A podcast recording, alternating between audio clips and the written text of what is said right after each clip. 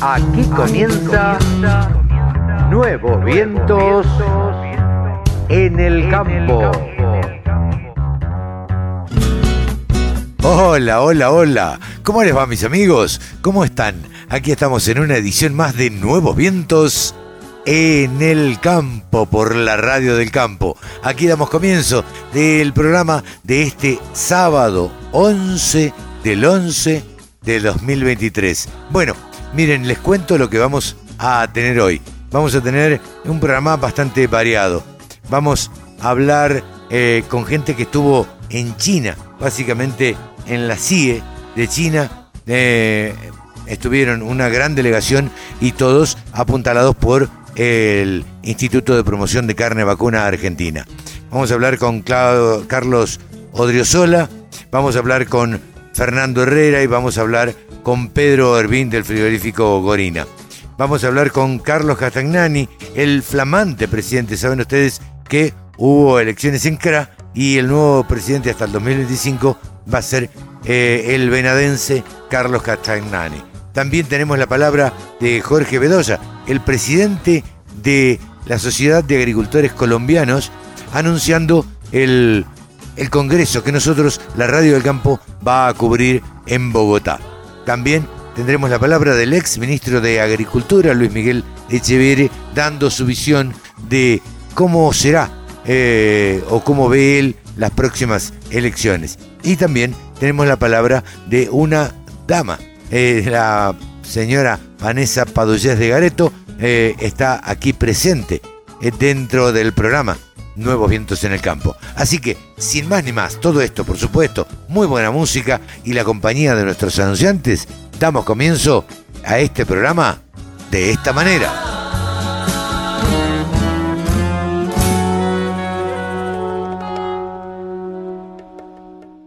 La radio del campo. La mejor información del agro con la mejor música las 24 horas. Bueno, acá estamos en el stand de IPCBA en China, en Shanghái. Eh, hay 19 empresas participando de esta feria, que realmente impresionó por el tamaño que tiene y el volumen de, gente y de interés que existe.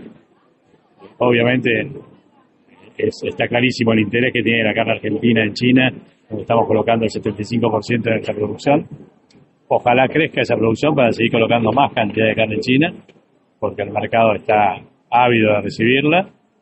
También ojalá podamos empezar a colocar los cortes de mejor calidad, que ya están llegando, pero deberíamos seguir incrementándolo cada vez más.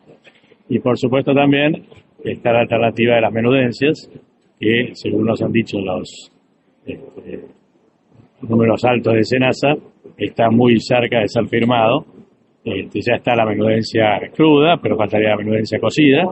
Pero la idea es sacar todo junto y ahí avanzar. Así que bueno, estamos muy, muy conformes con esta feria. Creo que es este, una muy buena presentación de la carne argentina y ojalá se repita. 24 horas con contenidos del agro.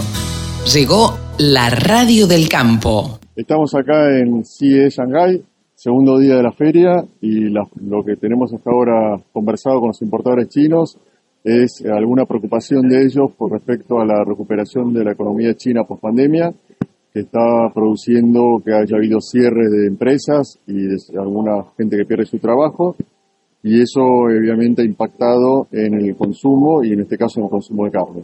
Eh, por eso están siendo bastante cautos a la hora de, cerrar negocios. Eh, de todos modos, del otro lado, eh, o, o lo que sería la buena noticia, es que la demanda de China sigue muy firme, tal vez a precios no tan buenos como que nosotros teníamos o los que esperamos, pero sí, siguen comprando muchos e importantes volúmenes de carne, así que creemos que esto eh, es un mercado que ya está consolidado y el paso siguiente va a ser eh, colocar mayor porcentaje de carne de calidad. Todas las noticias, toda la información. La radiodelcampo.com. Lo que estamos viendo acá en esta feria es que los precios están estables, igualmente la, afluencia de público es muy buena.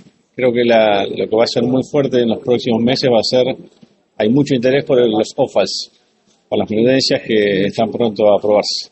Pero la demanda es estable y en algunos precios te diría que es un poco más baja de lo que veníamos haciendo. A futuro, yo creo que por los próximos meses las compras para, para el año nuevo chino eh, son ahora, así que lo que no podemos mandar ahora, yo creo que los meses de enero y febrero va a ser un poco, creo que tirando a la baja. Hay que ver, igual que los países de todo el mundo están complicados, China no, no está fuera de eso. www.laradiodelcampo.com La radio que te acompaña a las 24 horas. Eh, bueno, primero y principal agradecer a mi confederación. Eh, tengo el orgullo de ser un productor santafesino y así que le mando un, un fuerte abrazo a todos los productores de mi provincia. Eh, y bueno, eh, las futuras medidas o objetivos que tenemos es recorrer todas la- las confederaciones. La mesa va a ser, decimos, vamos a recorrer el territorio para estar cara a cara con los productores, escuchar eh, bueno, sus preocupaciones, si bien las conocemos a través de sus delegados, pero queremos estar en el terreno. Eh, quizás demos prioridad donde hay inconvenientes climáticos para recoger todas la- las ideas y después poder trasladarla a las autoridades nacionales y también estar a disposición de todas las confederaciones que requiera que la mesa esté presente en una eh, entrevista con el gobernador o legisladores, eh, ahí vamos a estar presentes. Te diría que son las dos ideas más inmediatas que, que vamos a llevar adelante. Solo pensamos en agro. Desde la música hasta la información. Bajate la aplicación para escucharnos en tu celu. En el octavo Congreso de Semillas nos encontramos con el presidente de la Sociedad de Agricultores Colombianos, Jorge Bedoya. ¿Cómo estás, Jorge? Ya, Carlos, gusto verte. Eh, estamos en un congreso y ustedes están próximos a hacer el congreso eh, de, de la SAC. Contanos un poquito de qué se va a tratar, de qué va a ir este congreso. Mira, en 13 días tenemos una cita que no la hacemos desde el 2019, porque llegó la pandemia, Claro. llegó la invasión de Rusia a Ucrania, nos llegó la tormenta perfecta, entonces no había ni plata ni razones para reencontrarnos. Así que nos vamos a encontrar en el Hotel Gran Hyatt en Bogotá. Son dos días donde vamos a tener no solamente a gran parte de los ministros del gobierno del presidente Petro que tienen que ver con nuestro sector, sino también todos los temas de actualidad en los que estamos inmiscuidos como Sociedad de Agricultores de Colombia. Y también queremos mostrarle a Colombia lo que los 21 sectores que hacen parte de nuestra institución hacen por sus productores y tienen para ofrecerle al gobierno para que la implementación de sus decisiones sea en beneficio de quienes, de los más de 12 millones de habitantes que tiene la ruralidad colombiana. Eh, este congreso va a ser de dos días. ¿De cuántos oradores, por ejemplo? ¿De cuánto qué? Oradores. Pues mira, tenemos eh, aproximadamente unos 6 o 7 integrantes de primer nivel del, del gobierno nacional. Viene la representante de los productores agropecuarios de Ucrania, viene directamente desde Kiev a Bogotá a contar cómo es que ellos han vivido ese desastre que ha sido la invasión de Rusia a Ucrania, que no solamente ha afectado a la producción y la libertad y la soberanía de ese país, sino la seguridad alimentaria del planeta. Vamos a tener también al ex embajador de Estados Unidos en Colombia, Kevin Whitaker. Ha sido el embajador que más tiempo ha estado en Colombia y a propósito de lo que está pasando en el mundo y de cara a unas elecciones en los Estados Unidos y con esa relación tan intrínseca que tenemos los colombianos con ese país, será fundamental para tener la perspectiva de lo que está pasando. Y claro, tendremos funcionarios del, Banco Agrario, del de Finagro, el gerente general del ICA, Creo que va a ser una cita muy interesante para ver en qué va el gobierno después de sus primeros 15 meses y sobre todo qué sigue para la ruralidad de nuestro país. Reiteramos, esto es el 15 y 16 de noviembre. Y la última pregunta que te hago respecto de este tema. ¿Cómo ven la relación que ustedes tienen, la Sociedad de Agricultores Colombianos, con los funcionarios del gobierno que están relacionados con el agro? Pues mira, tenemos una relación muy fluida. Eh, afortunadamente creo que los funcionarios del presidente han sabido interpretar y respetar a la institucionalidad de nuestro país.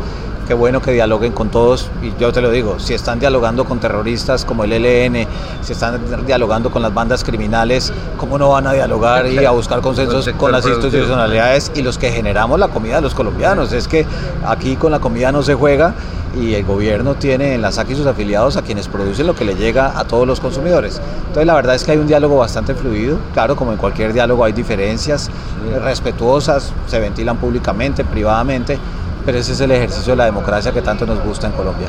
La cita entonces en el Hyatt el 14, el 14 15 y 16 de noviembre. de noviembre. A las 7 y media los esperamos porque esperamos que la ministra llegue a instalar a las 8 de la mañana. Ayer estuvimos haciendo la degustación de la comida que les vamos a brindar, entonces es la oportunidad para que nos acompañen y por supuesto tú sabes que estás muy invitado a estar allá esos dos días. Nos vemos ahí, Jorge. Gracias. Gracias. Gracias. La radio del campo. Toda la información y los temas de interés de un productor agropecuario. Nos encontramos con el señor Leonardo Ariza, quien es el gerente general de Acosemillas, y ya finalizando prácticamente este octavo congreso de semillas que se realiza en Villavicencio. ¿Qué balance hace, Leonardo? Bueno, la verdad yo estoy muy satisfecho de cómo se ha venido cumpliendo la agenda, especialmente por la temática que se ha tratado. Creo que el lema de este año, eh, calidad, legalidad y coexistencia, un diálogo desde las semillas, se ha cumplido a, a rajatabla, porque creo que hemos podido ver que podemos coexistir los diferentes modelos de desarrollo tecnológico que hay en el país. Colombia es un país biodiverso. Igualmente, la oferta tecnológica, hablando de- también desde, la- desde las semillas, creo que abarca esa diversidad. Hoy es tan importante ese pequeño productor de economía campesina, familiar, los indígenas, con sus semillas nativas, criollas, que, que ha sido tema de discusión hoy en la mañana, por ejemplo, eh, pues es clave. Ahí en, en, ese, en esas semillas radica la posibilidad del mejoramiento de las resistencias, de las tolerancias que tienen estas especies que pudiéramos decir rústicas y que el mejoramiento vegetal las puede trabajar y hacer precisamente desarrollos para mejorar esa- ese material. Por otro lado, la biotecnología hoy le permite a, a- a los mismos agricultores de, de todo, de todo tipo eh, tener eh, esa posibilidad de generar eh, mayores rendimientos, tener mayores posibilidades e inclusive eh, disminuir costos en aplicaciones de agroquímicos, de herbicidas. Yo creo que eso, eso se ha visto en el Congreso. Hemos tenido también una agenda importante en lo que tiene que ver con la, con la, la investigación, los desarrollos que vienen haciendo las empresas. Ahora vamos a ver eh, casos aplicados de una empresa que está haciendo producción de alcohol a partir de caña eh, azucarera. Eh, vamos a ver una, una empresa que está haciendo un trabajo en caucho, que es Mavalle, y que son ya aplicaciones de los, de, de- de- dijéramos, de, de esa posibilidad de la agricultura regenerativa, sostenible, acá en la altillanura. Entonces, el balance es muy satisfactorio, eh, muy, muy, estoy plenamente satisfecho de la diversidad de, personas que participaron o están participando de este evento. Hay mucho agricultor, mucho productor, hay investigadores, está la autoridad del ICA, está eh, las empresas de maquinaria, de servicios. Eh, creo que es un encuentro interesante de, de todos los actores que participamos en las cadenas productivas del maíz, del algodón, de la soya, del arroz, de los pastos, de bueno, eh, creo que muy muy muy satisfecho. Leonardo, eh, hemos visto que, bueno, el, el lema es eh, calidad, legalidad, coexistencia, diálogo de, desde las semillas. Eh, hablemos de la legalidad. Eh, ¿Tienen ustedes el problema dentro de Colombia de la ilegalidad de las semillas? Es un problema que se ha venido acrecentando. Ayer tú participaste de un acuerdo que estamos firmando la autoridad, que es el ICA, los gremios y la agroindustria por la competitividad con semillas de uso, eh, incrementar el uso de la semilla de calidad Claro, certificada. certificada. Es muy importante porque casos como el arroz, la soya y el algodón, que son varietales, ¿no? Son, son semillas de variedades, pues son fácilmente eh, pirateables. Acá, Claro. acá en Colombia decimos Sí. semilla de costal o semilla pirata. Claro. Son semillas ilegales que eh, eh, el caso del arroz llegamos a niveles ya del 80% de, Ah, de semilla de costal, semilla pirata. Eh, 50% en algodón en la zona norte, en la costa.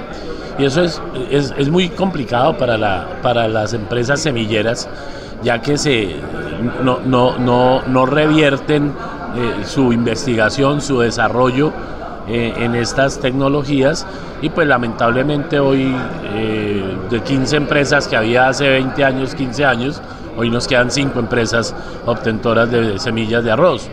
Entonces desmotiva el- la investigación eh, y pues creo que este acuerdo al que estamos llegando con el- los gremios de la producción, FENAL, CFE Arroz, eh, la industria molinera, la industria de alimentos balanceados, de solicitar la factura electrónica en la en, cuando se recibe el producto, nos va a ayudar, ¿no? Lógicamente, pues es, es un mecanismo.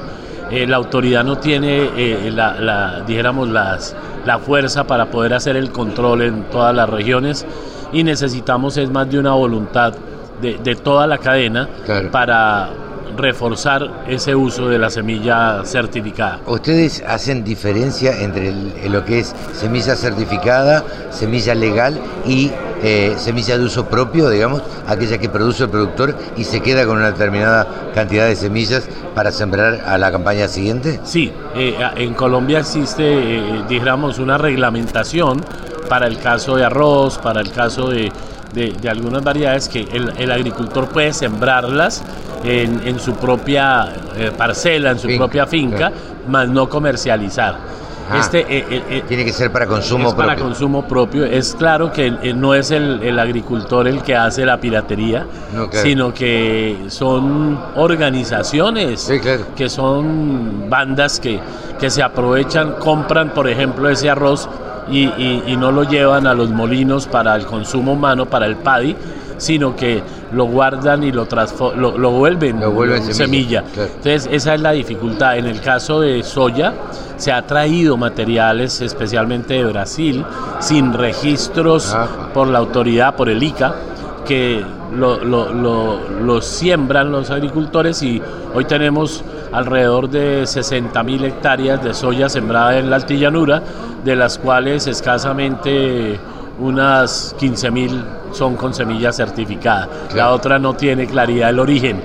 En algodón utilizan la, la- la- la semilla, eh, eh, cuando recogen el algodón, la semilla motosa que llamamos, y, y- y la revenden, se la venden a, a- a los productores. Entonces es, es- es un tema complicado porque tú sabes que pues eso desmotiva que una empresa ha- ha- haga su desarrollo y- Claro. y, traiga la semilla. a- Sí, vaya a- mejorando genéticamente. Lo van, a, lo van a piratear a la cosecha siguiente. Claro, eh, eso, ¿cómo, cómo, desde alguna manera, cómo, cómo lo combate eh, Acosemillas o el ICA, que son los organismos que tienen injerencia en este tema? Bueno, pues eh, el ICA es la autoridad, es la que tiene que regular y controlar. No tiene, como te digo, el personal suficiente para hacer esta, este control. Acosemillas lo que hace con, con la autoridad es campañas de promoción, de educación. Salimos a hacer eh, capacitación a los agricultores, a los asistentes técnicos, vamos a las universidades, a las facultades de agronomía, para, para que la gente, eh, este personal que es el que va a estar en campo, el que va a estar recomendándole a los productores, eh, puedan tener las, la claridad de la ventaja del uso de la semilla eh, certificada, la semilla que cumple con los estándares de calidad y que además le, le, permite al agricultor tener una garantía a quien reclamarle en caso de cualquier eh, dificultad o falla en esta semilla. Eh, eso es lo que hacemos. Eh, Acosemillas también se convierte a veces en, en parte jurídica ante procesos de reclamación de propiedad intelectual con nuestras compañías afiliadas, entonces los acompañamos en las denuncias ante la fiscalía que tiene, la Fiscalía General de la Nación Ajá. tiene un departamento de propiedad intelectual. Entonces, eh, lo que eh, insistimos es que nuestras compañías registren sus materiales, ¿no? Eh, ante la autoridad, ante el ICA y también los derechos ante la superintendencia de, de- de de, comercio que, que, puede tener uno los registros, ¿no? No, no patentes, porque en Colombia no hay patentes al, a las semillas, sino registros de propiedad intelectual para, poder reclamar, ¿no? Para las empresas es un trámite muy engorroso, es un trámite bastante dificultoso y que lleva mucho tiempo. Sí, y, y, y, también hay temores, ¿no? La gente no quiere comprometerse, entonces hay temores porque, pues la verdad, hay bandas organizadas que, que, nos ayudan a, a, que la gente tenga, tenga ¿cómo estás? ¿Cómo van? ¿Cómo estás? ¿Bien o no? No se van todavía, ¿no? ¿Van a ir a la gira? Bueno, así pasan saludándolo a Leonardo, a Leonardo, pues, gente que los sí. Menonitas. los menonitas, claro. Eh, Leonardo, me imagino que ya está pensando en el próximo eh, congreso. ¿Cuándo va a ser? Sí, bueno, eh, nosotros tenemos anualmente este evento, más o menos por esta época de noviembre.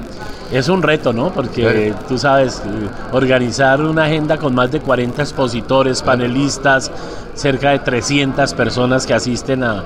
no, vemos el salón lleno permanentemente. Exactamente, entonces eh, eh, sí, eh, creo que ya para la planeación del, del, próximo año que arrancamos ya ahorita en noviembre nuestro presupuesto y todo, dejamos una parte importante para para revisar en qué lugar del país vamos a, siempre rotamos por, por, las diferentes regiones del país, motivando con una temática que ya se va más allá de las semillas al tema de la seguridad alimentaria, de lo que hoy está en boga, que es la agricultura regenerativa, sostenible, todos esos temas que son actuales, de coyuntura, eh, los traemos en la agenda del Congreso cada año. Leonardo, muchísimas gracias. A ti muchas gracias. Por la invitación y felicitaciones por la, por la organización pues este, que han tenido, que fue impecable. Pues para mí fue una sorpresa tenerte porque eh, inicialmente me habías dicho que no podías venir y, qué bueno que, nos hayas acompañado en esta jornada. Muchas gracias. No, por favor, gracias a usted. Gracias, Leonardo. Gracias a ti, hermano. 24 horas. Los 7 días de la semana. Toda la información que te interesa. Toda la música que te acompaña. con el ex ministro Luis Miguel Echeveré. Luis Miguel, bueno, un panorama eh, bastante caliente desde el punto de vista electoral. Vos jugaste un papel importante, no solamente en el gobierno, sino también en la sociedad rural argentina. ¿Cómo estás observando todo este clima electoral previo y el papel del campo, sobre todo? Bueno, el papel del campo es central, porque imagínate que gane masa y tengamos cuatro años más de este desastre. Han destruido al país, han destruido la cultura del trabajo, han destruido todas las cadenas, están haciendo un desastre en todo lo que es la producción, pérdida de mercados, ningún tipo de estrategia para colocar nuestros productos en el mundo, que significaría ni más ni menos ingreso de más divisas, esas divisas generarían inversión y la inversión generaría trabajo.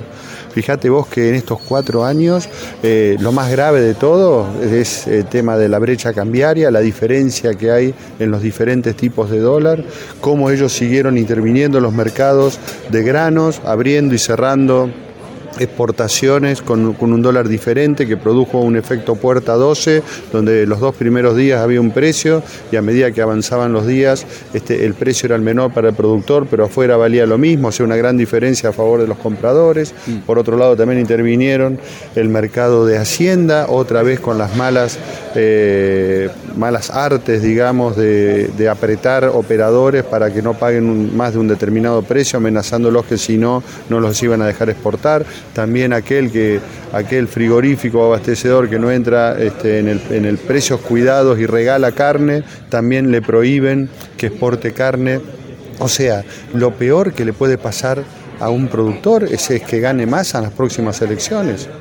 Paradójicamente, Massa tuvo en Santa Fe, tuvo en Córdoba, se muestra cercano al sector agropecuario. Incluso hace un discurso y dice, invito a todas las gremiales a repensar el tema de las retenciones. ¿Cómo, tomas eso? Me, hace acordar, ¿vos te acordás cuando, bueno, perdimos en el 19 las PASO y a, y a las semanas eh, o dos semanas Alberto Fernández invitó a la mesa enlace y los presidentes en aquel momento de la mesa enlace fueron, les prometió lo mismo. Dejemos el pasado de lado, el campo va a ser protagonista, motor de la economía, todo mentira todo mentira, o sea, toda una mentira más de las que manifestó Alberto Fernández en la campaña, que después no cumplió nada.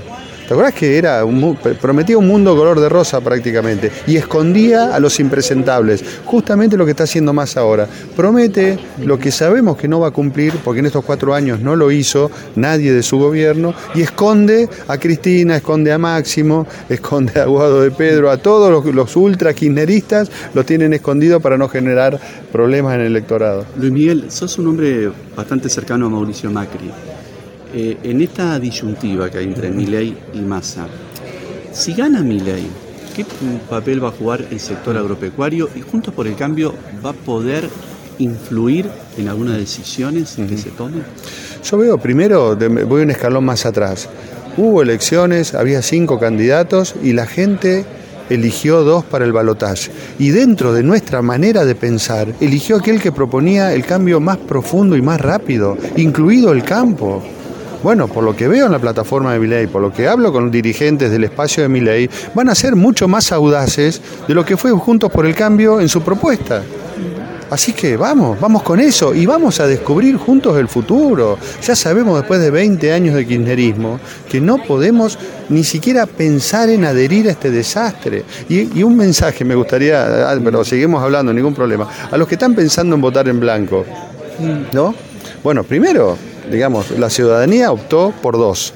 Ahora hay que optar entre uno u otro. Si, si, si votan en blanco, ¿qué hubiese pasado si Patricia Bullrich entraba al balotaje? Y al revés, o sea, al contrario de lo que está pasando ahora, mi ley hubiese ofrecido nuestros votos. ¿Qué hubiesen dicho? los votos de él, mejor dicho. ¿Qué? ¿Le hubiésemos dicho que no? Por favor, es, una postura, me parece, cómoda, ¿no? Y, ¿no? y no querer involucrarse. Ahora todos nos la tenemos que jugar, porque después, el día posterior a la elección, es tarde para quejarse. Gracias, Miguel. Sumate. Entre todos hacemos la mejor radio, la radio del campo. Le preguntamos a Vanessa Padullés de Gareto a ver qué opinión le merecía la visita de Massa a Córdoba. Y bueno, ella esto nos contestaba. Son promesas de campaña, esperemos que sean algunos compromisos realmente asumidos. En algunos aspectos nos, nos, dan una cierta tranquilidad o son demandas que se tienen puntualmente para el mejor desarrollo de la agroindustria en Córdoba especialmente, pero bueno, nunca dejamos de, destacar ni de olvidarnos que para que todo eso sea factible, no solo que debe ganar las elecciones, que hay cosas que ya, ya las podrían haber hecho hace mucho tiempo, eh, sino que se tiene que dar en un contexto y un marco de país con instituciones sólidas, fuertes, democráticas, en un contexto económico que vaya evolucionando para darle sostenibilidad a esas promesas aisladas. Se necesita un, un plan agroindustrial un poco más eh, abarcativo y que dé un horizonte más despejado en el tiempo. Es, es grato escuchar que alguien nos, nos habla y parece que se toma un compromiso directo. Exposiciones, muestras, rurales, novedades. Toda la información en la